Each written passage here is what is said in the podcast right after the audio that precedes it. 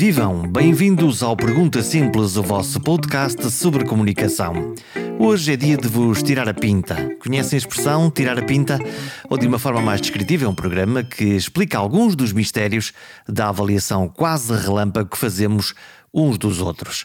Por falar nisso e sabendo que todos os vossos conhecidos e amigos têm uma boa pinta e querem saber destas coisas da comunicação, queiram por favor partilhar o Pergunta Simples e assim ajudar-me a expandir a comunidade daqueles que adoram comunicar bem.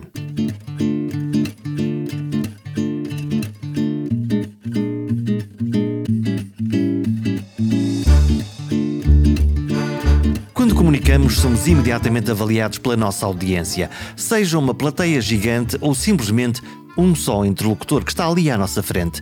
E comunicar não é um simples momento em que debitamos palavras ou que pensamos, falamos e escutamos à vez. Não, comunicar é muito mais vasto do que isso. Grande parte da nossa comunicação é não verbal. Não implica palavras. Os nossos gestos, a postura, a maneira como olhamos e somos olhados o timbre de voz, o movimento dos olhos, da boca ou das sobrancelhas, tudo ao mesmo tempo. E nessa dança há microexpressões que reforçam a verdade das nossas palavras ou que denunciam mentiras mais ou menos dissimuladas. Há toda uma ciência à volta da interpretação destes sinais, muito úteis, por exemplo, para a investigação criminal ou a validação da credibilidade de uma testemunha em tribunal. Ciência ou arte? Responde Rui Mergulhão Mendes. Poderia defini-lo como profiler, alguém capaz de traçar o perfil das pessoas. Será uma forma de leitura?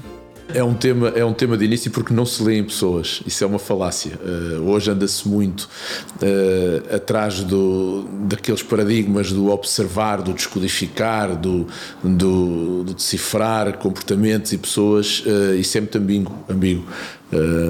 nós somos por natureza, somos animais de comunicação, muito, muito treinados uh, ancestralmente e biologicamente uh, para nos defendermos de algumas de algumas questões e muitas delas relacionadas com ameaça e de uma forma de uma forma inata e sem e sem grande tomada de consciência nós agimos e interpretamos sinais uh, emitidos pelos outros. Portanto, a nossa leitura é uma leitura para nos proteger para que algo uh, de mal não, não nos possa acontecer. A nossa primeira grande reação quando nós tentamos uma interação com uma pessoa que não conhecemos tem muito de resposta da nossa, da nossa segurança. Se o Jorge entrar dentro de um, de um recinto, de um bar, de um café, de um restaurante, onde não conhece, onde não conhece ninguém, a sua primeira grande preocupação é fazer um screening rápido por toda a gente para saber se há algum ponto que possa ser conflituante, possa ser uma ameaça e a partir daí começar a monitorizar uh, com um cuidado diferente, porque isso é, como digo, é inato, é biológico, uh, está na nossa, na nossa essência ver com a nossa segurança. Isso explica que nós não nos sentemos, por exemplo, com uma, com uma porta aberta nas costas de, de, de algumas pessoas que se sentem desconfortáveis exatamente por, por, por não saber o que, é que pode, o que é que pode vir daquela porta? Por exemplo, por exemplo, eu nunca me sento aí onde, onde o Jorge uhum. está sentado. Eu tenho uma porta aqui então, aberta. Eu, eu, eu, recebo as pessoas sempre ali, naquele, naquele, naquela zona, aqui nesta sala. Com vista para a porta de entrada aqui de, onde deste controlo tudo onde controlo tudo. E normalmente nem tenho este store uh, levantado, uh, está mais fechada esta persiana, justamente por isso, por uma questão de controle. Eu sou convidado para ir a um restaurante e tiver um lugar de costas viradas para a porta da rua, pode ter a certeza que eu não meto para me sentar. Que mecanismo é esse? Sim, o que, completamente o que, desconfortável. Há pessoas, há pessoas que reagem melhor a isso e que não, não se preocupam. Nem sequer pensam isso. nisso? Nem sequer pensam nisso, se calhar, ou, ou têm outros mecanismos. Eu sinto-me desconfortável e quando me sinto desconfortável, não. Aliás, se nós olharmos um bocadinho para isto e, e se pudéssemos acompanhar isso com imagens seria, seria ótimo, mas deixe-me lhe dizer que muito daquilo que se passa, se passa, se passa por exemplo, na esfera política é, tem, esta, tem, esta, tem esta questão, tem esta avaliação. Só se reparar do ponto de onde se recebe os políticos, quem recebe, de onde é que normalmente o político aparece, se aparece do lado esquerdo ou se aparece do lado direito da pessoa. Normalmente você há de reparar que o político aparece sempre daquele lado, do lado, do lado esquerdo da pessoa, para quando nós cumprimentamos, fica a nossa mão visível à frente um momento de segurança. Raramente fazemos isto para dar ao outro a possibilidade de estar ele numa posição de conforto. Mas, mas é deliberado isso? É, e muitas das vezes é deliberado.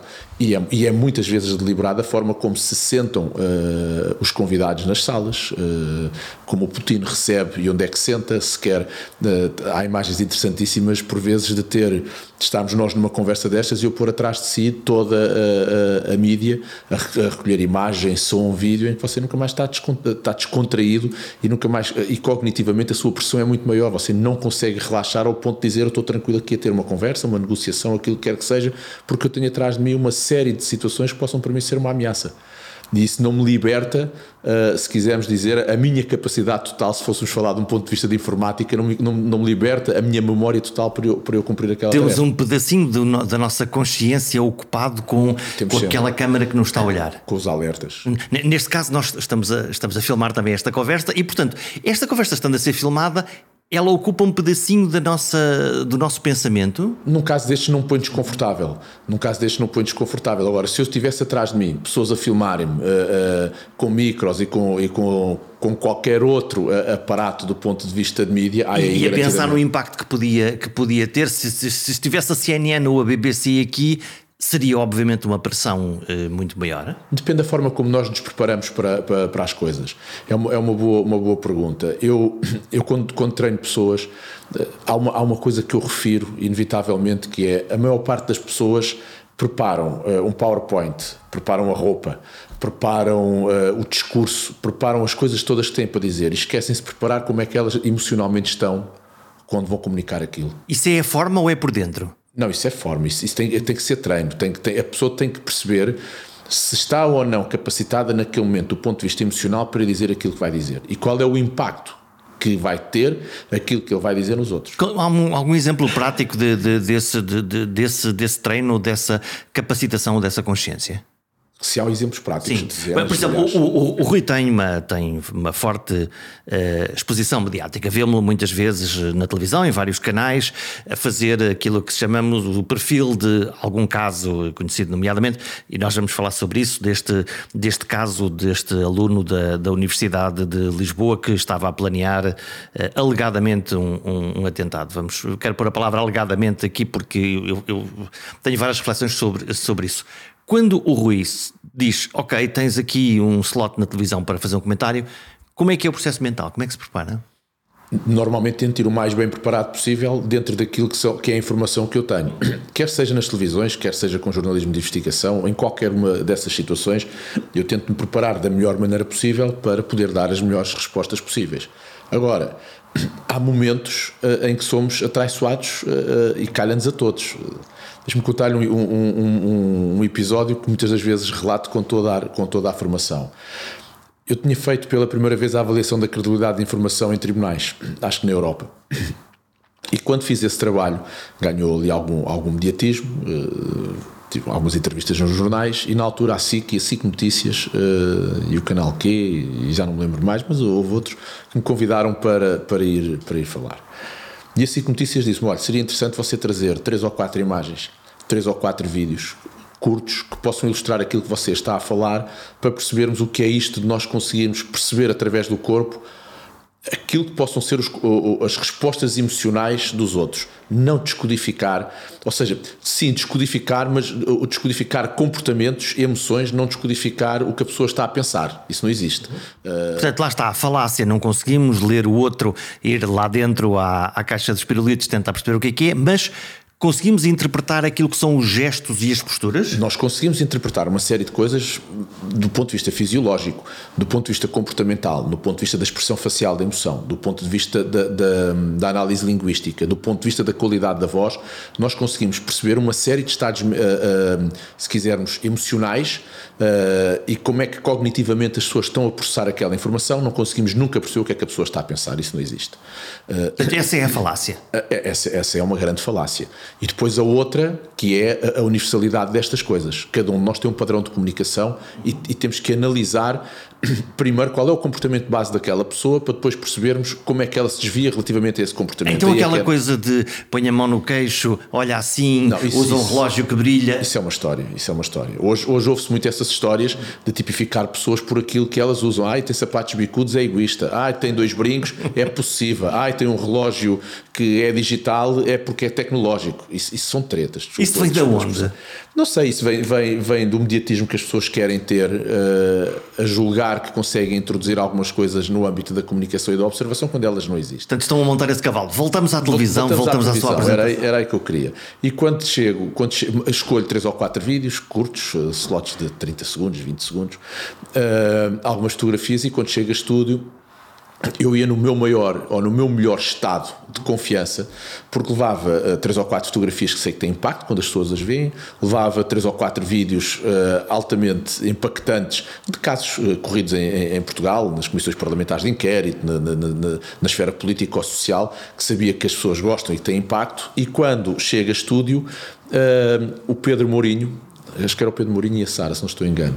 Uh, eu sento-me, quando me estão a picar o, o, o micro, o Pedro diz-me assim: Olha, Rui, tivemos aqui um problema, não conseguimos abrir o seu e-mail, mas arranjámos aqui outros vídeos e outras fotografias para o Rui comentar. Oh, meu Deus! Uau! É aquele momento onde uh, nós pensamos assim: bom, nós passamos de, de, de, um alto nível de confiança, onde, onde estamos completamente empoderados. Para a possibilidade da catástrofe. Onde a testosterona domina aquela, aquele, aquele momento. E aqui a testosterona, como, como, como a hormona da competitividade, da agressividade, mas no bom sentido, aquela que nos empodera e passa rapidamente para, se calhar, para elevados níveis de cortisol, sobre níveis de stress uh, acelerados, a começar o meu corpo a, a, dar uma série de sinais dessa mesma ansiedade.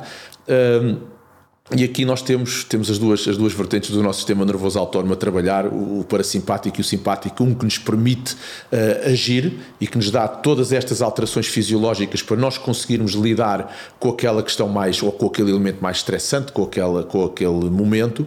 Uh, repare, quando nós somos expostos a um, a um trigger qualquer que nos faz disparar emocionalmente, Quer seja, por exemplo, o Jorge vir a conduzir e vir uma moto numa, numa velocidade uh, fora do normal na sua direção e que se assusta. Nós ligamos logo tudo. O, o, o, que, o que o nosso sistema nervoso autónomo faz, a parte do simpático, é ativar uma série de estados que tem uma resposta fisiológica para o ajudar a preparar e a responder àquele, àquele, àquela situação. Isso permite-nos ser muito mais rápidos na permite, resposta. Permite-nos ser muito mais eficientes na resposta. Por outro lado, deixamos de ter controlo sobre, sobre, quase sobre nós próprios, porque esse tipo isso de é reações são muito de ação-reação. Isso é, outra, isso é outra conversa e já lá podemos ir.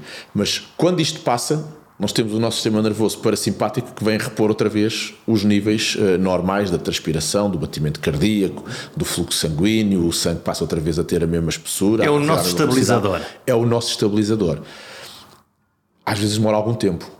Em televisão nós não temos esse tempo. não, nós, há. não há. Então como é, que, como é que alguém com experiência, que se preparou, que levou coisas uh, que sabia que iam ter um determinado impacto, subitamente lhe puxa o tapete, neste caso a tecnologia, o e-mail, okay. uh, uh, ou hum, na vida mais comum daqueles que não aparecem regularmente na televisão, o raio do PowerPoint falhou, a impressora não imprimiu o papel que tinha que imprimir, nós temos exatamente essa sensação. Temos e, e temos e reagimos. Agora, aqui a questão é ou estamos emocionalmente mais bem, mais bem preparados para poder dizer assim o que é que eu vou fazer neste momento, uh, ou, ou deixamos-nos tomar por aquele por aquele acontecimento que nos vai prejudicar em grande toda a nossa comunicação. Então, e na caixa de ferramentas foi à procura de que, de que ferramentas? Na caixa das ferramentas fui à procura daquelas ferramentas que me sabem repor e que eu consigo repor facilmente Naquele caso em concreto, há outros que não consigo, como é lógico, não sou, não sou um super-humano, mas. Mas como mas é que se faz? Como é, como é que nós. Vamos partilhar aqui com as pessoas que nos. Eu, naquele, nos, naquele momento, olha, sigo, sigo um, um, conselho de um PR uh, muito interessante e com grandes, com grandes trabalhos no nosso, no nosso país, que me diz: Rui, quando estás perante um jornalista, eles podem perguntar o que tu quiseres, mas tu vais sempre responder aquilo que tu quiseres. Controle da mensagem. Exatamente. Ele pode vir perguntar o que é que acha sobre isto. Olha, acha a sua pergunta interessantíssima, mas eu gostava de. E começas a falar. Mas isso depois é um bocadinho bizarro, não é? Se, se não se fizer esse essa ligação, essa ponte entre, entre o que é que o jornalista está a perguntar e aquilo que nós, de, do que nós queremos falar? Sabe uma coisa? A grande maioria dos jornalistas está muito, mas muito mais mal preparado do que nós para fazer aquela entrevista. Porque nós sabemos do que vamos falar, eles não sabem do que vão perguntar. E se não são às vezes brifados cá fora. Isso é uma vantagem ou uma desvantagem? para, para nós, para mim, neste caso, acho que é uma vantagem. Uh, já me tenho confrontado com situações em que chegamos por aí falar, eles vêm-nos fazer um briefing uh, cá fora. Então, o que é que viu sobre este acontecimento? Vamos agora falar sobre isto. O Jorge entrega aqueles pontos que são os mais relevantes e eles pegam as entrevistas precisamente com esses pontos. E devolvem. E devolvem, parecendo que foram eles que determinaram aquilo. E nós ficamos, às vezes, sem, sem nada interessante para dizer. Uhum. E nós também temos que aprender a fazer isso. É o que é que nós damos de, de, de início de arranque para o lado lá. Portanto, dar uma ignição, mas não dar a história toda que é para não a matar. Exatamente, porque se eu, se eu tenho, uh, veja, imagina, eu tenho um ponto que é o ponto uh, uh, trigger, que é o ponto uhum. que vai criar o momento wow quando, quando for dizer aquilo, porque observei uma situação. Eu conto-lhe. E o Jorge vem dizer: observámos nesta situação que aconteceu isto e vimos isto, não sei o que, não sei o que mais. Então diga lá. Então, exatamente, e você parece estar ali a dizer assim: agora vou dizer aquilo que o jornalista é um me disse. Exatamente. Não, então tudo bem, vamos falar. Isso também vem com o treino e vem com a experiência de, de nós participarmos nestas, nestas situações e nestes momentos. É dizer aquilo que, que achamos que devemos dizer, mas depois ficar com a mensagem que temos para dar, ser nós a dá-la. Hum, então, alguém que que uh, o Rui treina e que vai uh, amanhã à televisão um dia importante, vai ao telejornal, vamos lá pôr já isto em, em, grande, e que é alguém que é reconhecido no, na sua área, mas de todo não tem uma experiência mediática. Como é que se treina esta pessoa? O que é, o que, é, que é importante uh, treinar nesses processos de uh, consciência para que, para que façam um, enfim, um papel, um bom papel e que fique, e que fique bem na, no boneco da televisão? Olha, é uma boa, uma boa ou uma excelente pergunta, porque permite-nos desconstruir aqui uma série de coisas relacionadas com isso. Fala-se muito em media training. Ah, vamos, vamos fazer processos de media training para as pessoas falarem em público. Daquilo que eu vejo do que se faz do media training aqui, eu não acredito nesses processos. Eu não acredito em processos que eu digo ao Jorge, agora chegue, uh, adote esta postura, ponha as mãos assim, faça assim, faça assado, não levante as mãos aqui. Não, com certeza, há, alguns, há, algumas coisas que se dão de prevenção. Mas o que eu lhe digo é quando o Jorge for, for hum, exposto a um estímulo que o faça tirar do seu registro, o Jorge nunca mais se agarra. Esqueceu-se disso tudo. Esqueceu-se disso tudo e passa a ser o Jorge. E se aquilo tiver mal, está mal. A única forma, se tiver, porque há muita gente que tem aquele, aquele estigma de eu preciso e já são bons comunicadores.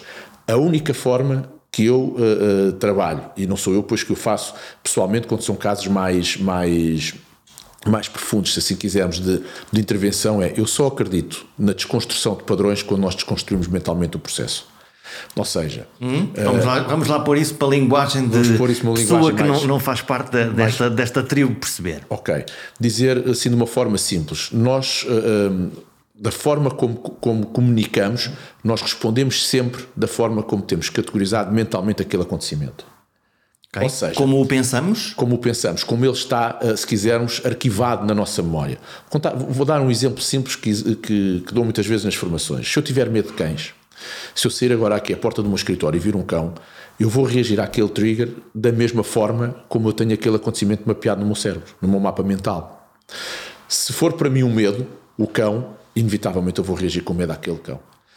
A única maneira que eu tenho não é que me venham dizer oh, tens que deixar de ter medo de cães, há cães bonitos, há cães isto. Isso pode funcionar às vezes para desconstruir mentalmente o meu, o, o meu para padrão refletirmos sobre isso. Sobre, sobre o cão. Agora, a única forma, ou a forma mais rápida que eu tenho de desconsiderar isso é mentalmente eu desconsiderar o cão como uma ameaça. Porque se eu desconsiderar o cão como uma ameaça, se eu olhar para um cão e tentar uh, mentalmente ressignificar aquele acontecimento, e volto a dizer, aqui já não é um trabalho meu, mas temos outras, outras pessoas na academia é um trabalho de psicologia, no é fundo. É um trabalho mais de NLP Coaching que nos ajuda a fazer. Aquilo que acontece às pessoas que têm medo de andar de avião ou que têm medo de ficar presos no, no, e, no elevador. Eventualmente, sim. Eventualmente, padrões, padrões que são semelhantes. Porque quando eu consigo desconstruir essa imagem mental do que é um cão para mim, e quando eu for exposto a esse estímulo, eu vou reagir de acordo com aquilo que é o meu estímulo. Nós não reagimos, isto é, é, é importante, é importante perceber-se isto. As nossas memórias são alteradas, uh, são alteradas uh, constantemente. Nós não mantemos as nossas memórias intactas. A forma como nós, cada vez há, há estudos científicos interessantes que dizem que sempre que, que, que, que acedemos a uma memória, alteramos-la uh, alteramos a memória. Isso deve ser um problema para, para alguém que tem que ir a tribunal ser testemunha se uh, a memória vai sendo progressivamente reconfigurada. Ai, com certeza, com certeza. É um problema e grande. Um problema e grande. Um, Vou-lhe dar um exemplo. Imagine, vamos pegar no tema da violência doméstica, uhum. um tema que, muito se fala e que nos merece e todo, que é um tema importante. todo o cuidado. Imagine que uh, o Jorge conhece, vamos pôr aqui no caso do feminino, mas pode ser no masculino, porque é igual, a violência doméstica hoje acontece nos dois, nos dois, nos dois sentidos. Mas que uh, conhece uma pessoa que foi vítima de violência doméstica. Se ela for naquele momento que acabou de ser vítima de, daquele ato, dar um, um, relato para a memória futura a um órgão de polícia criminal qualquer, ou à polícia comum, e dizer: olha, fui vítima de violência física, vamos pôr o caso mais, mais grave, fui vítima de violência física e também já acompanhada de alguma violência psicológica, e eu quero fazer aqui um relato uh, uh, para ser usado futuramente uh, como queixa. Ok, faz o relato. Toda a forma que aquela pessoa comunica aquele acontecimento está de acordo com aquilo que é o estado mental dela, o estado emocional, todo, o, todo o processo cognitivo que ela tem sobre aquele acontecimento, é assim que ela vai relatar. É, já agora, um, um, esse relato nesse momento é mais verdadeiro do que se ele for realizado daqui a duas semanas ou daqui a seis meses? Vou, vou prosseguir o resto para, para uhum. depois tirar, tirar a conclusão. Uh, esta pessoa optou por fazer este relato, foi fazer o relato. Vamos contar a história assim. E ficou registado aquele relato. Depois disto, depois disto, encontra o Jorge e diz: Jorge, pá, tive aqui um problema em casa, pá, com o meu marido, aconteceu isto, aconteceu aquilo outro, fui fazer queixar a polícia, uh, isto passou-se assim, não sei o que mais. E o Jorge, como amigo, uma pessoa calma, ponderada, diz: Ok, olha Uh, isto acontece na, na, grande maioria dos casais, ou em muitos casais, infelizmente, é uma prática.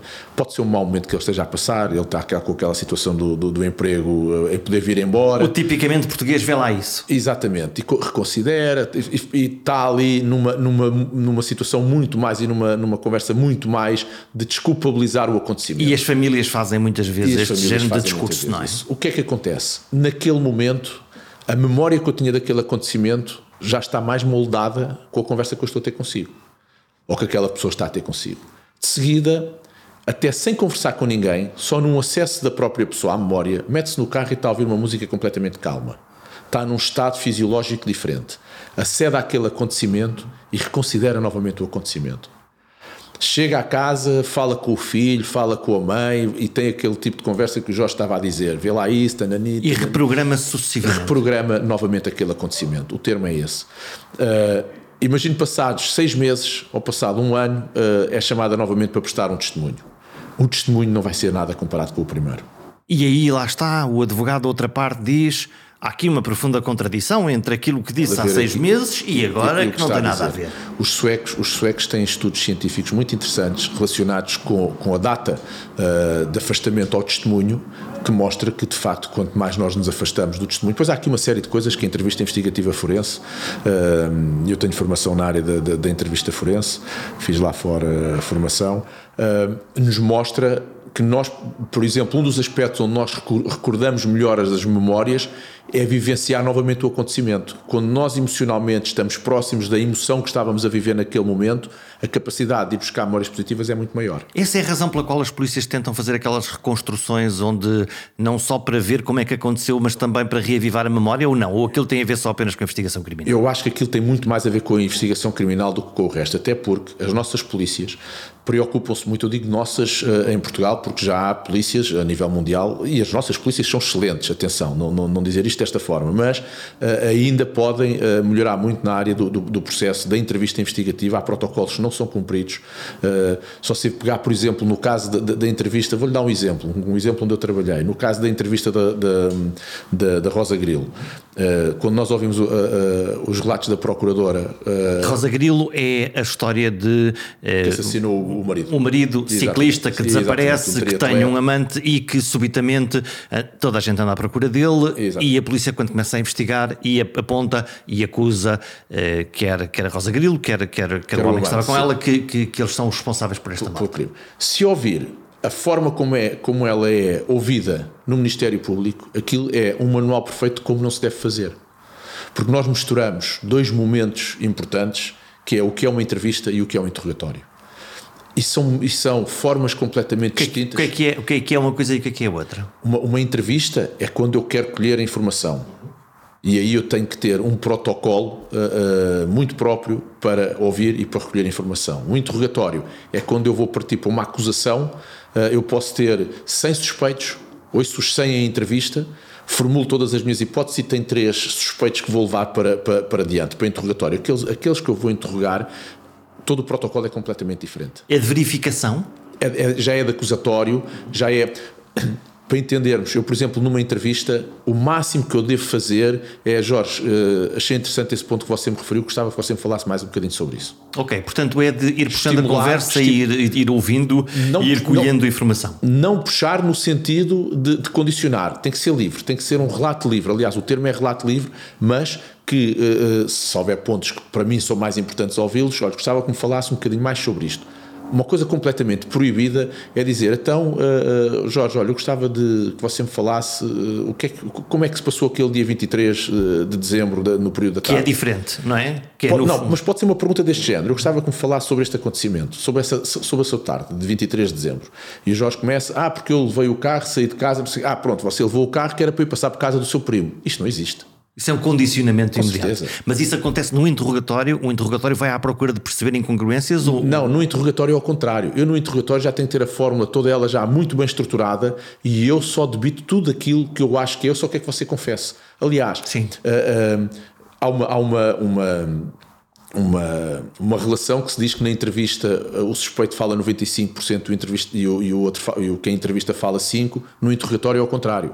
Uh, o, o, o, interrogador fala 95% do tempo e o, o, interrogado só fala 5%. Portanto, a narrativa de um lado e do outro é completamente distinta. É, é, um controlado por a quem está a prestar informações e, portanto, está a ser entrevistado, está a dizer coisas.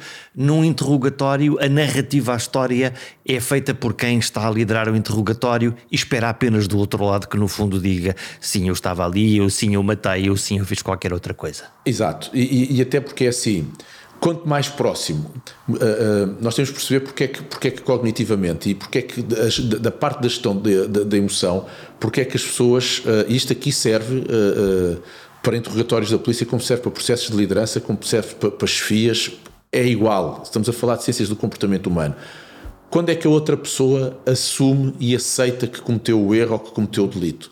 Quanto mais próximo eu tiver da informação real daquilo que eu estou a narrar, mais fácil é para o Jorge assumir uh, que de facto fez aquele delito.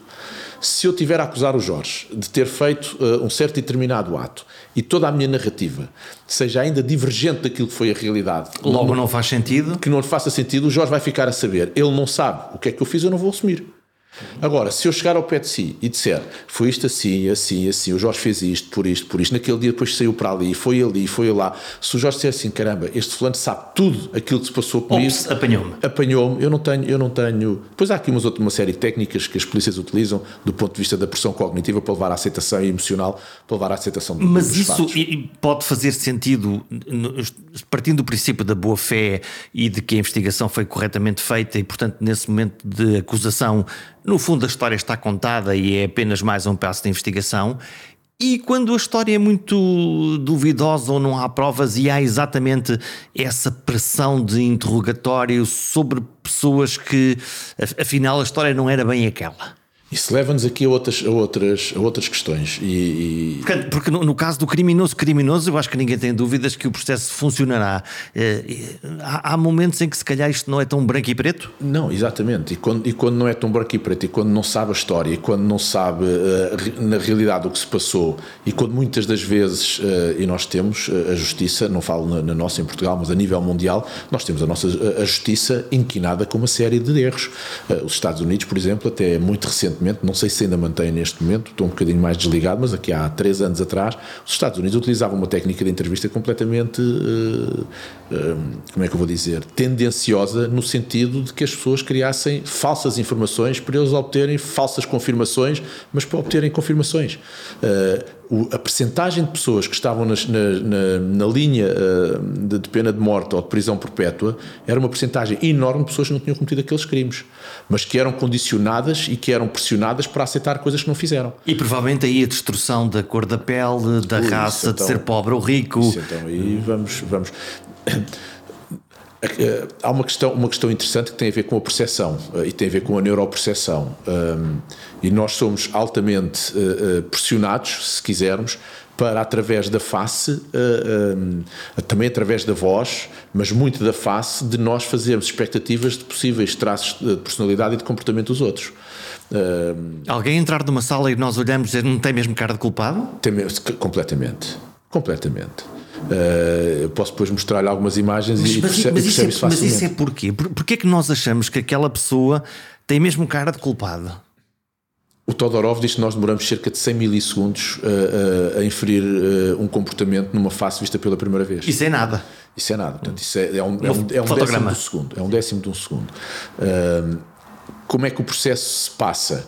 Eu vou, vou dizer isto de um ponto de vista uh, de uma uh, metáfora para, para, para, se perceber. Isto é como se eu tivesse aqui um software uh, a gerir um grande hardware que é o meu cérebro, uhum. e o que eu faço quando vejo a sua face é eu venho à minha base de dados e vou comparar a sua cara naquela minha base de dados. Espero que apareçam pessoas interessantes e que, que não tenham ar criminoso.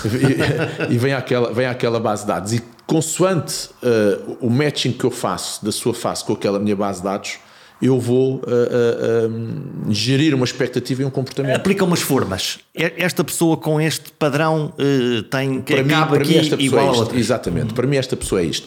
Depois, como, como animais teimosos isto, que somos... Isto não se chama preconceito? Uh, pode quase resultar no preconceito, mas isto tem muito a ver com aquela questão inicial que nós falámos da nossa defesa. É de nós começarmos a tipificar quem é esta pessoa que está aqui à minha e frente. E porque não temos tempo de fazer isso de outra maneira, de, de pensar cada pessoa que vemos, de, de isso, sem agora essa... isso agora levava-nos para outra questão, que é se, se, se, as decisões que nós tomássemos, no nosso ponto de vista um, cognitivo, tivessem que ter um processo de decisão uh, consciente nós chegávamos a meio da manhã estourados do ponto de vista mental. Então como é que o fazemos? Emocionalmente? Uh, não, nós tomamos, tomamos grande, porque muitas das aquilo que no, no, em psicologia se chama o sistema 1 e o sistema 2. Nós tratamos muita informação uh, uh, com pressupostos, aquilo que se chamam heurísticas, que nos ajudam, são processos cognitivos que nos ajudam a tomar decisões racionais sem, for, sem esforço.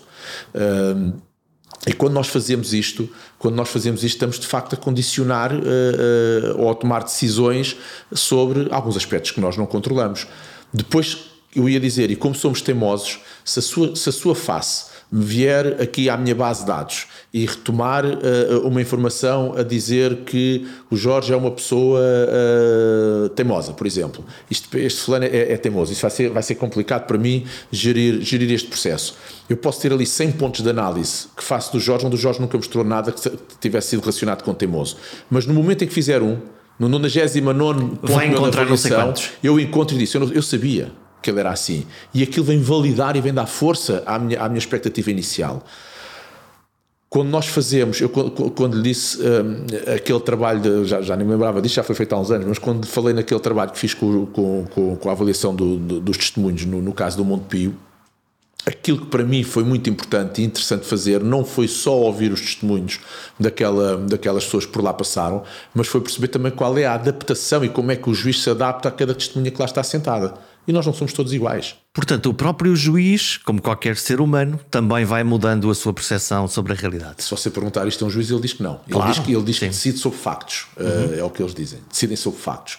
Mas, Mas isso não é possível, não é? Uh, eu, eu não acredito que seja possível.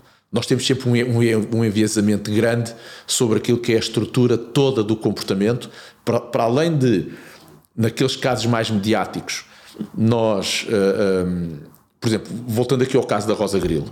Eh, a Rosa Grilo, quando foi para, para, para, para julgamento, portanto, já estava mais do que condenada na praça pública. Portanto, aquilo já. já... A voz pública era de condenação. Completamente. Uh, depois houve um coletivo de juízes uh, uh, que funciona de forma completamente diferente do, do que se passa lá fora, a forma para dar, para dar o, o parecer. Uh, mas a condicionante está toda, está, toda, está toda estabelecida. Quando nós olhamos para, para casos como o Pedro Dias, quando nós olhamos para casos, uh, por exemplo, um caso de trabalho como os gêmeos iraquianos, por exemplo, vou-lhe falar nestes dois casos, Pedro Dias e gêmeos iraquianos. Quando nós vamos ver aquelas, aquelas entrevistas em televisão, Um, e nós dizemos assim, ok. Vamos recordar o caso de Pedro, eh, Pedro Dias, é o homem que foge. De Guiar da Beira, que, que, é conhecido pelo piloto, que mata o GNR e que mata um casal. E que anda, e que anda fugido durante muito tempo e que depois percebemos que ele tem, tem ajudas na comunidade que lhe, que lhe permitem uh, escapar. E depois uh, o caso termina, o momento menos um, é quando ele dá uma entrevista à televisão explicando. Quando ele, aparece, quando ele aparece como jornalista e com advogado nada. Agora eu pergunto, eu pergunto é quem é que acredita que aquela entrevista não está preparada? Quem é que acredita que as perguntas não estão negociadas? Quem é que acredita que o Pedro Dias não tinha sido brifado para fazer aquele tipo já de, de informação? Portanto, uh, alguém acredita nisso? Eu acho que é difícil uh, a maioria dos portugueses perceberem que o Pedro Dias foi ali sem treino, sem treino no sentido de, de dizer uh, o que é que vai ser perguntado e o que é que tu vais responder. Foi um processo em que foi desde logo organizada a sua defesa ou preparar o, o, o seu julgamento posterior? Quando ele aparece como. Ponha-se na pele do Pedro Dias. O Jorge é apanhado numa situação qualquer. Aparece com a sua advogada para dar uma entrevista. Portanto, a advogada não brifou uh, o Jorge? Naturalmente, sim. Com certeza. Sim. Olha, vai acontecer isso, vão perguntar isto, você vai responder. Sim, há, há perguntas que são óbvias de, há perguntas de que são fazer, óbvias, não é? O que, é que fez, porque é que fez. Mas que a resposta, que a resposta depois uh, é consentânea com aquilo que ele, que ele é brifado anteriormente. Uhum. Não fala sobre isto, não dá informação sobre aquilo outro. Agora, o que, é que isso, o que é que isso acontece? Acontece que nós pomos automaticamente uh, aquele chip de olhar para o Pedro Dias e perceber o que é, o que, é que ali vem. Deixa-me contar uma coisa interessante relativamente a isto. Quando nós olhamos para, para, o testemunho do Pedro Dias, eu fiz na altura a, eh, a avaliação da, da, daquela entrevista e tive várias pessoas a perguntarem-me eu agora estive a ouvir a entrevista dele, mas tu achas mesmo que o homem foi capaz de fazer aquilo? Ele pareceu uma pessoa tão serena, ele pareceu-me isto, ele pareceu-me aquilo, ele pareceu-me aquilo outro. E eu digo assim: bom, como é que se explica depois assim, em curto espaço de tempo, que pessoas que possam sofrer de alguns transtornos um, ou de algumas perturbações, como possam ser a psicopatia, como possam ser o autismo, como possam ser a esquizofrenia, como possam ser alguns de transtornos desse género, não respondem como nós. Emocionalmente eles não respondem. Tem padrões diferentes de resposta. Completamente.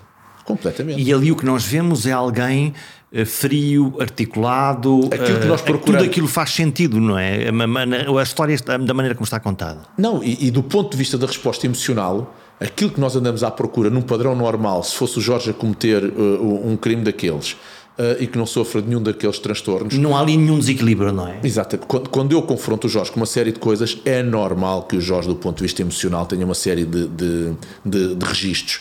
Se sofrer desses transtornos, esses registros não acontecem. Uh, Por exemplo, num psicopata uh, não tem remorsos. Uh, so, so, a questão dele antissocial e de não ligação de estados emocionais e não criar vínculos não lhe permite ter remorsos. Não lhe permite ter remorsos naquele momento. A resposta emocional dele sobre um acontecimento de, de ter acontecido aquilo a uma pessoa é indiferente. É indiferente. Então, se é indiferente, a forma como ele vai comunicar é de acordo com essa indiferença diferente para mim se matar e tiver uh, uh, de seguida um, uma preocupação grande sobre aquilo que fiz e uma consciência mesmo, sobre mesmo que mesmo que tenha percebido porque é que matou e ter e, e se calhar até poder não ter alternativa de que não fosse matar é, é, é, era, era uma coisa dolorosa que é tirou a vida a um ser humano. A outra alternativa é eh, quer lá saber foram 10 como podiam ser 50 nem, porque... não estou nem aí não estou nem aí. E, e, e, do ponto de vista da, da, da minha comunicação, ela é, é de, de, encontro a, essa, a esse estado. E o facto de estar preparado a não estar. Isso, isso permite-me saltar mas, aqui mas, para... Mas aqui eu queria, deixa-me só terminar, terminar aqui só, só, este ponto.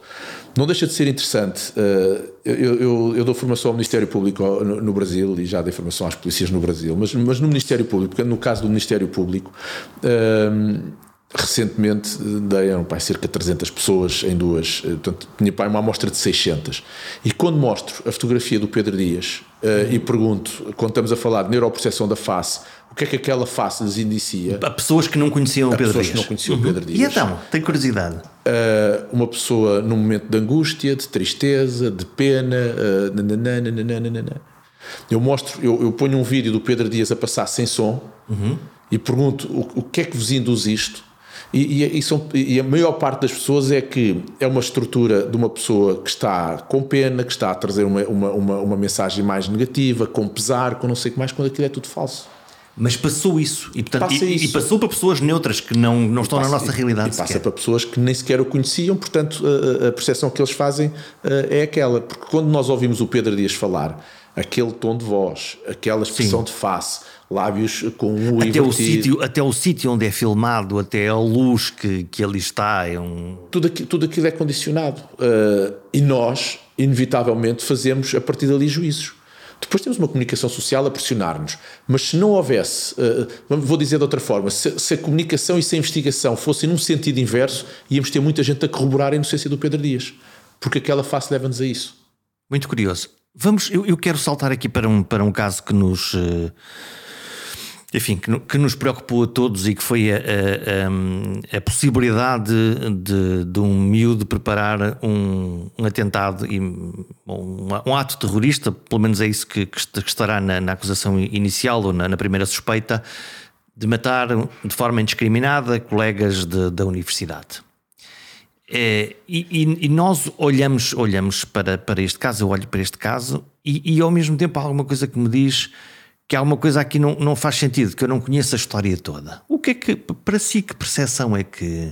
Eu também não, eu também não conheço aquela a história, portanto é só aquilo que, que nós vamos ouvindo na, na comunicação social, aquilo que as polícias nos têm, nos têm relatado e que a investigação nos tem trazido. Agora, o tema é, estamos perante, estamos perante uma pessoa que tem alguns transtornos, obrigatoriamente, tem ali algumas, alguns, alguns problemas eh, associados. Ehm, o jornalista perguntava-me na altura, se- já não recordo se na SIC, se na TVI, eh, o que era, o que era aquele, o que era aquele padrão. Eh, Quão, quão a sério é que nós temos que levar isto? Isto é, ah, eu acho que tem que se levar a sério. portanto, pa- pa- pa- é, fa- faz sentido com aquele perfil que possa ser alguém que efetivamente pensou, planeou e poderia de facto executar um Eu, atentado. eu acho que o planeamento. um atentado. Vamos lá ver. Há, há- hoje sabe-se que ele, que ele tinha, ou, ou padecia, ou padece do, de- do síndrome de Asperger. Eh, agora, uma, uma característica também hoje muito relacionada ao autismo. Acho que inclusive é hoje eh, está dentro do que é o autismo. Quando nós olhamos, eh, e quando nós olhamos para um perfil, e agora vou pôr isto de parte, se, se de facto ele é autista, ou se é psicopata, ou se é narcisista, ou se é maquiavélico, o, o que for. Vou pôr essa, essa questão de parte.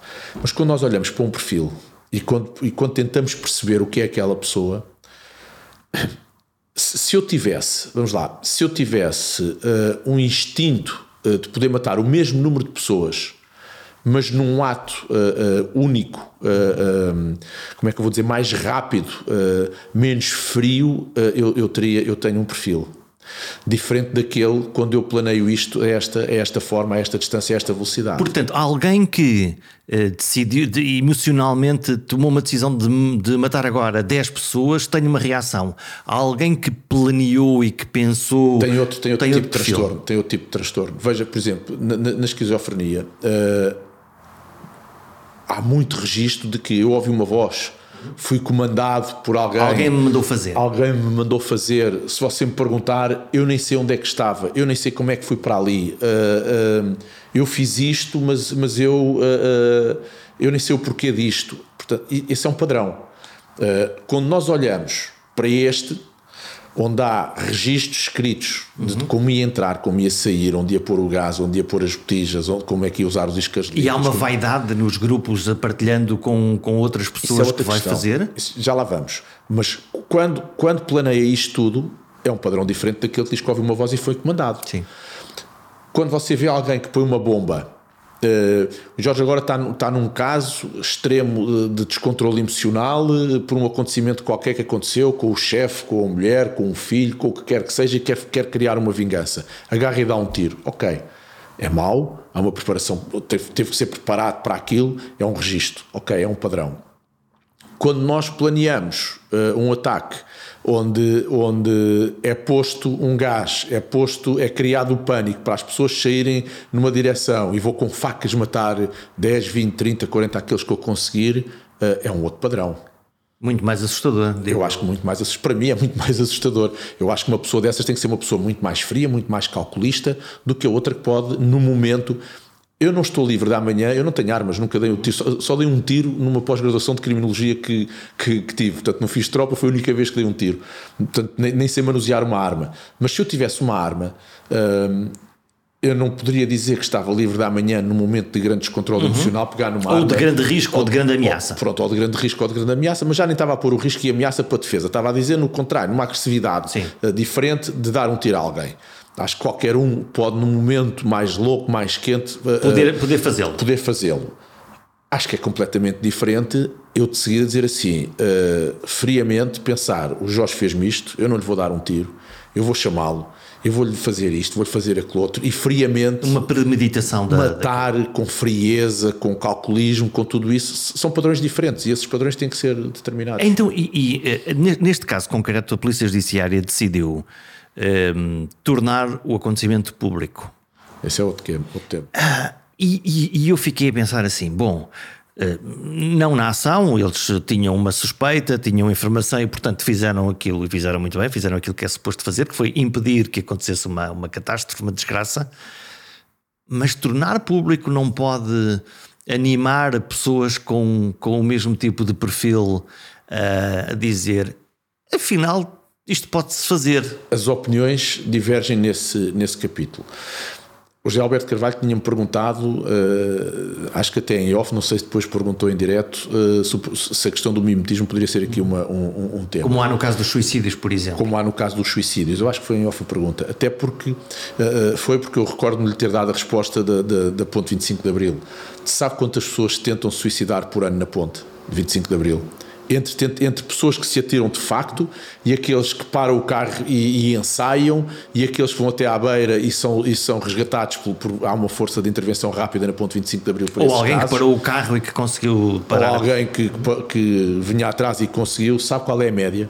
Se não estou em engano nos últimos relatórios dava quase uma por dia mas praticamente não se fala sobre isso ainda bem. Porquê? Para não estimular a que aquilo aconteça. Eu, quando vejo os fogos, nas épocas dos fogos, há sempre uma coisa que a mim me irrita imenso: é porque é que as televisões difundem aquilo? Porquê é que as televisões vão, vão dar. Porque uh, são televisões. Pronto, mas porquê é que vão dar a informação que sabem que os, uh, que os pirómanos rapidamente uh, aquilo para eles é, é, é alimento? Uh, porque, porque é que há um fascínio na luz do fogo. Porque, porque, porque é que vão fazer? Eu ouvi com, com atenção uh, a doutora Maria José Morgado uh, a falar sobre o tema, a dizer que foi bem ter sido noticiado e ter ganho este, este hum, como é que se diz, esta dimensão, porque mostra aos outros que possam querer fazer que a polícia consegue intervir e apanhá-los. Uhum. Uh, eu acho que o risco de mostrar aos outros que se possam fazer também, também é grande e eu não sei. Uh, não lhe consigo dizer, eu não tenho informação para dizer uh, sim ou não. Eu acho que no momento uh, daqueles, se calhar teria, uh, primeiro, com, algum, com algum calculismo, não difundida a informação, suportado e depois. Até porque depois nós conhecemos os pormenores, não é? Exatamente. Depois conhecemos como é que foi feito, como é que foi planeado, que armas é que lá qual estavam, pessoa, qual era o sítio, como é que era. Como é que era, que distúrbios é que aquela pessoa tinha, o que é que aconteceu. E acho que então, depois de tudo isso se quiserem dar uma notícia, podem dá-la, mas sem. Ouça, nós estivemos bombardeados durante três dias, onde a comunicação social não dizia mais nada. Nós ouvimos, e eh, eu incluo nesse, nesse, nesse leque, uh, uh, onde se vai às televisões falar de tudo sobre aqueles acontecimentos e, e, e, no, e no.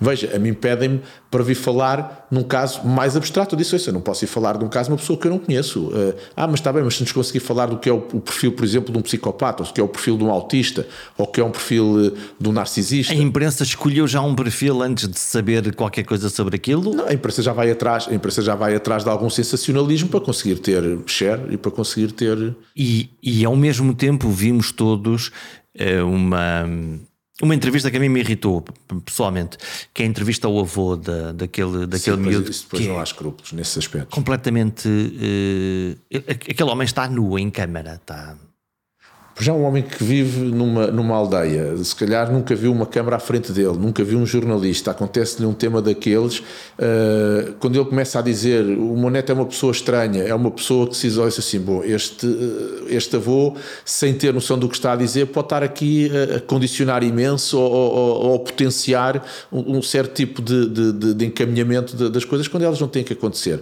Mas isso é assim, eu, eu Jorge, eu vejo Eu vejo jornalistas que infelizmente passam por situações dolorosas, por todos nós na vida passamos. Quando lhes toca a, a eles em particular, dizem que querem respeito e querem recato e que têm direito a ter o luto na, na reserva e na privacidade. Mas quando são com os outros, as coisas não se passam dessa forma. Estamos numa sociedade de voyeur. Uma, uma, uma consciência completamente diferente. Agora com as redes sociais ainda mais? Eu acho que isto ganha, ganha uma, uma dimensão. A velocidade a que a informação chega hoje é, é, é brutal.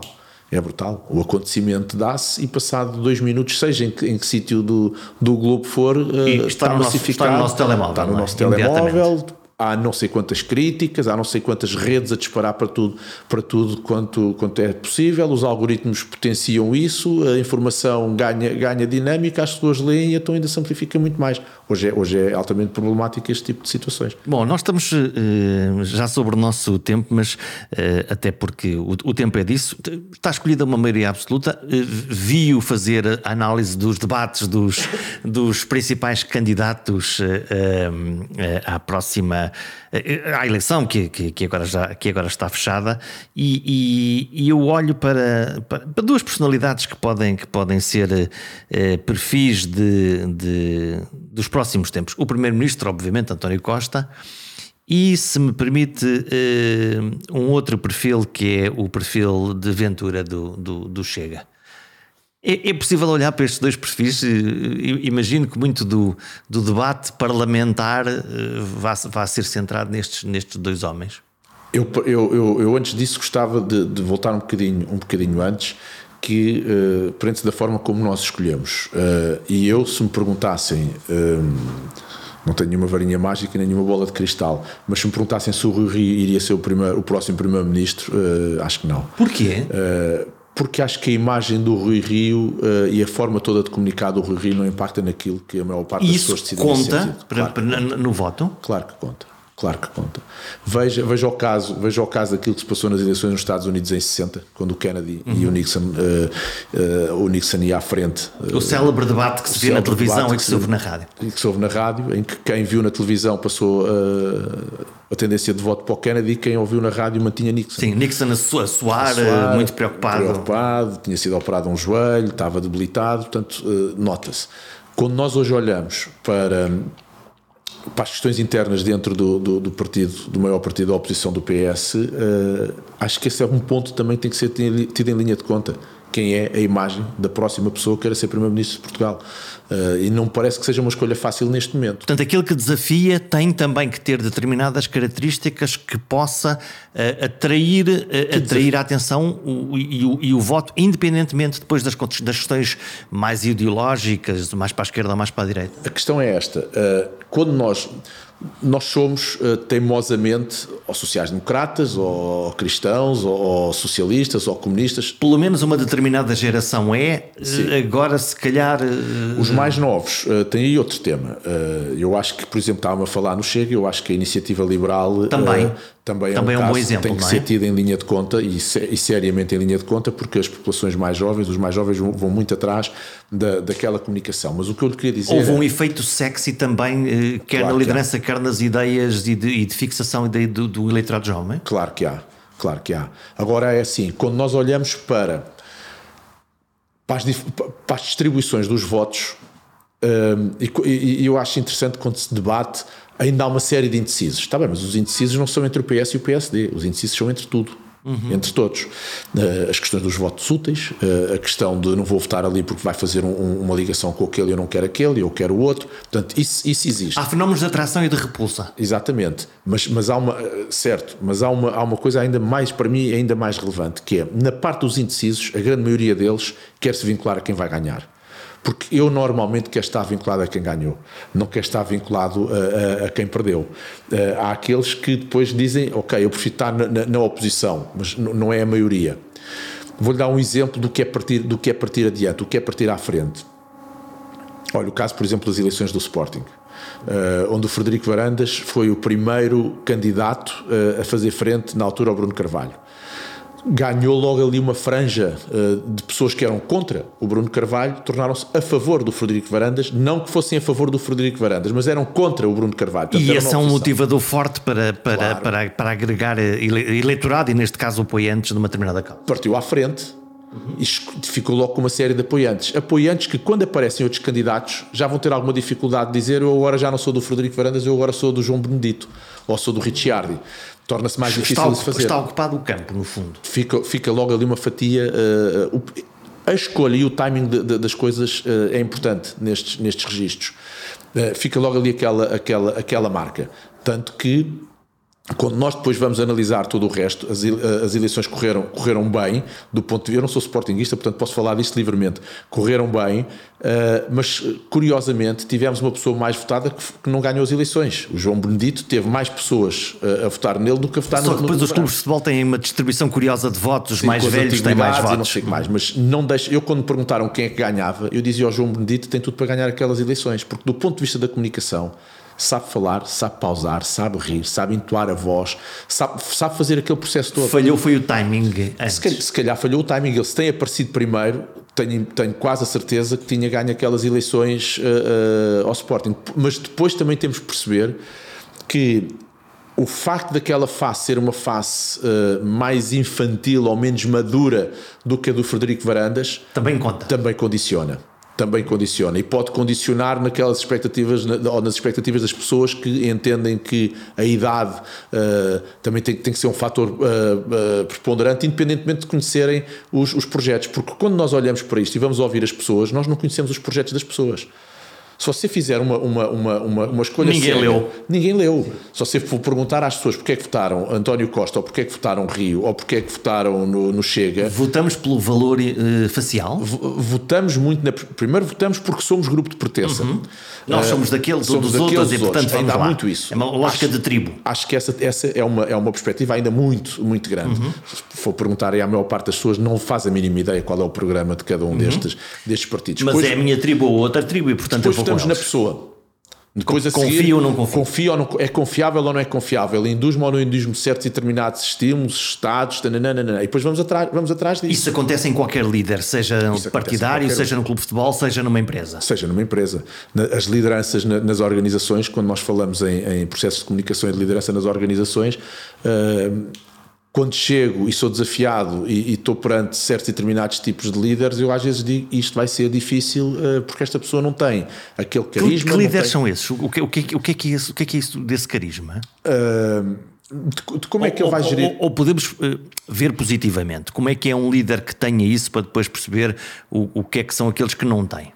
Olha, isto levava-nos aqui a uma conversa de mais, de mais um par de horas, quer dizer assim, eu, eu, ainda gostava de fazer esse exercício. Uh, ainda não tive tempo de, de, me debruçar sobre isso. Pode ser que um dia uh, consiga. Que é quando nós olhamos não para, um job description, mas para, para um job emotional behavior, se quisermos. Uhum. Uh, Comportamento emocional versus características que tu deves ter para um determinado trabalho. Exato. E quando nós começamos a ver, se calhar, se calhar, nós construímos perfis que andam de pessoas com escalas de psicopatia grandes, que, andam com, com, com, que pontuam grande em escalas de psicopatia, que pontuam grande em escalas de autismo, que pontuam grande em escalas de narcisismo uh, e que nós definimos o perfil. Então, mas por, porquê que essas pessoas têm sucesso? Isso é quase um contrassenso? Não, não é? Não, porque há, ouça, há pessoas. Uh, uh, Isso não tem nada a ver com inteligência, com capacidade. Não tem nada a ver com inteligência. Tem a ver com emoções. Não, não, não, não. E com processo cognitivo. Por exemplo, um, um, um psicopata não tem de, em nada o seu processo cognitivo alterado tem o processo emocional, mas cognitivamente é uma pessoa completamente capaz. Portanto, decide bem, pensa bem, mas no fundo quer lá saber dos outros, quer lá saber das pessoas. Estou a exagerar. Não pode ser assim com essa leviandade, mas Sim. o processo de vínculo emocional dele não se estabelece como o nosso. Mas o processo cognitivo não está, não está minimamente comprometido nem alterado. Uh, depois dizemos assim: queremos uma pessoa que seja fria a analisar, que seja isto, que seja. Nós é que determinamos o perfil e depois a dados momentos dizemos assim: isto correu mal porque esta pessoa fez isto, está bem, mas nós é que terminámos aquele tipo de perfil, nós não conseguimos ir buscar. Nós escolhemos este. Nós é? escolhemos, nós é que os escolhemos. Uh, uh, e não deixa de ser interessante que a população mundial, uh, nós temos cerca de 1 a 3% de, por exemplo, psicopatas na, na, na, população mundial. E quando nós vamos ver em, em, em cargos de liderança e desfias, temos muita gente com perfis altos nestas, nesta, a pontuar alto. Com determinadas características que têm isso? Que tem isso, com, com certeza. E então, de autismo. Então, isso, para isto ser um bocadinho mais isto saudável. Isto não é uma questão binária. Sim. Isto não é uma questão claro. binária. É, é, é, são, há gradientes de, de, de branco até preto. Então, isso significa que no processo de escolha de altos quadros, de potenciais lideranças, nós não estamos a fazer as melhores escolhas? Podemos não estar. Hoje, hoje acho que os assessments são diferentes. Mas se for perguntar, eu, era este, é este exercício que eu ainda não fiz e gostava de fazer. Se eu fosse perguntar a uma organização, uh, mas volto a dizer, hoje há um, há um, há um aspecto uh, muito relacionado com a questão do processo emocional muito grande. Nós sabemos, por exemplo, a, a, a McKenzie tem um estudo interessantíssimo que diz que as competências emocionais vão fazer a diferença uh, nos profissionais do futuro e que vão ser essas competências que vão permitir que as pessoas passem do primeiro e do segundo quintil para o quinto quintil no que diz respeito a remunerações, por exemplo, e de posicionamentos dentro das organizações. Não são mais as hard skills, são as soft skills e as emocionais são aquelas que vão fazer parte. Ou seja, o paradigma mudou um bocadinho. Mas se nós recuássemos aqui há alguns anos e fôssemos inquirir hum, nas grandes companhias quais eram as características que queriam para um líder ou para um, um chefe de departamento, se calhar se nós fôssemos pegar naquelas características e pô-las numa escala do narcisismo ou do maquiavelismo ou, ou, do autismo ou da psicopatia, essas pessoas pontuavam alto nessas escalas. Depois não podemos ficar admirados, é quando existem alguns tipos de comportamentos nós dizermos surpreendeu-me. Não, não surpreendeu, nós é que os escolhemos. Nós é que os escolhemos. E, portanto, se escolhemos isto, significa que temos aquilo. Uh, uh, então. Não podemos é querer o melhor, o melhor dos dois mundos. Eu não posso é querer uma pessoa que seja fria do ponto de vista de decisão, porque preciso que uma pessoa seja muito racional e muito, e muito fria e nada emocional na decisão, porque a emocionalidade pode prejudicar.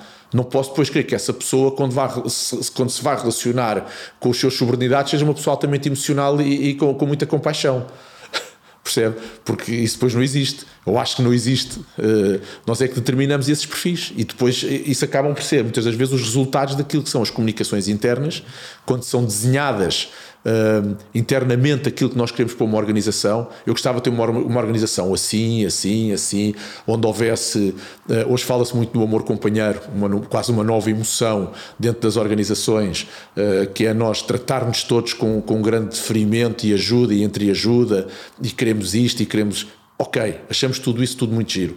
Achamos interessantíssimo a Google, a, a Amazon e muitas já empresas nacionais terem as mesas de ping-pong, as mesas de bilhar, os matraquilhos, para os trabalhadores fazerem pausas, fazer isto, fazer aquilo. Mas eu depois pergunto qual é a camada e a percentagem de, de gente que emocionalmente consegue interpretar aquilo que lhe está a ser dado para rentabilizar o seu posto de trabalho ou se só olha para aquilo no direito e no, naquilo que é um direito assistido e depois esquece todo o resto. Portanto, nós temos que perceber é o que é que a organização uh, comporta, quais são as pessoas que lá estão e como é que isto se joga num todo. E esse acho que é um desafio que nós estamos a viver hoje, hoje em dia nas organizações, porque está tudo muito a mudar, até porque, e voltar aqui um bocadinho mais, mais, mais atrás, estas novas gerações, os Zs, os Millennials, são pessoas uh, com uma estrutura completamente diferente daquela que, que é a nossa uh, e a minha, que, já, que sou mais velho que o Jorge. E vão forçar isso? Uh, vão obrigatoriamente forçar isso. Vão obrigatoriamente forçar isso. Eu aqui há, há um tempo, e sem falar em nome de organizações, estava numa grande organização num banco internacional, em que hum, a diretora da RH me dizia: Mas com que leviandade é que me chega um miúdo? Isto é conversa de meu pai uns 4, 5 anos, mas ficou registado. Me chega aqui um miúdo, mete os pés aqui dentro de uma organização como esta e que me diz: Mas espera lá, eu à sexta-feira tenho que ser às 4 da tarde porque estou inscrito nos torneios de pádel. Ou que me diz: Eu venho, mas olha, mas eu eh, à hora do almoço eu tenho ginásio, não sei o que mais. Um belo choque térmico para a organização. E, ela, e essa diretora dizia-me: uh, Fomos correndo com esta gente e uma dada altura acordámos e dissemos: Nós estamos a mandar embora os melhores. Porque esta gente é assim, esta, gera, gente, esta geração é assim. Uh, eu, não, eu, eu não posso é, é, é, perceber, ou se eu não perceber que eles mudaram e que esta geração é assim, eu não vou ter ninguém a trabalhar comigo. Uh, ou então vou ter uma franja muito pequena por onde escolher. E não serão os melhores, não é? E não serão eventualmente os melhores, porque, porque é geracional. Uh, hoje, se perguntaram a um miúdo o que é que o move, Uh, se é só um salário, ai, garantidamente que vai ter. O salário é uma componente importante porque lhe permite ter uma série de coisas. A flexibilidade do horário é um tema. Uh, se, se, pode ir ao ginásio é outra, se não sei o quê. Se, se, pode ter uma vida. Se, se pode ter uma vida. Se, tem planos formativos dentro da organização. Qual, qual é que é o, o, Quem é que discutia de antes, tirando as grandes empresas e as grandes FIAs, quem é que discutia um plano de carreira? Hoje o Jorge vê um miúdo com 21, 22 anos dizer: está bem, eu venho para aqui trabalhar, mas qual é o passo a seguir? Sim. Onde é que eu posso estar daqui a dois ou três anos? O que é que me vai ser dado para eu fazer isso? E antes ninguém dizia E não me aborreçam muito, senão vou-me embora. Exatamente. No fundo é isto. É. E se tiverem com muitas coisas, eu tenho ali ao lado quem me procure, porque são aqueles que neste momento já estão mais abertos uhum. para estas perspectivas e conseguem perceber que a entrega do trabalho não está relacionada estar presente. Aliás, o presentismo é uma coisa que ainda está muito presente, passa a redundância nas nossas organizações, em que ficamos todos contentes porque as pessoas estão presentes, mas não estão a desenvolver, mas não estão a entregar. Temos que, temos que acabar com o presentismo e temos que, que, que, que caminhar para uma, para uma flexibilização de, de estrutura que permita que as pessoas e que as organizações se restabeleçam e se enquadrem do ponto de vista emocional porque se o conseguirem fazer, vão conseguir ter muitos melhores resultados. Encontrar a pessoa certa para o trabalho certo garante às organizações um caminho mais seguro para o sucesso num mundo cada vez mais confuso e turbulento. Só que as pessoas especiais não cabem normalmente em organizações conservadoras mais quadradas. E a ideia de diversidade, sendo politicamente correta, é ainda uma miragem. Talvez a solução esteja em alterar a fórmula de escolha daqueles que nos lideram, com a valorização das características que fazem de nós seres humanos. A empatia empatia, a compaixão, a liderança pelo exemplo para o bem comum. Precisamos urgentemente de perfis mais humanos e menos robôs. Querem saber um segredo? Este género de pessoas são habitualmente grandes comunicadores. Mesmo que saibam poucas palavras, eles falam sempre com o coração. Até para a semana.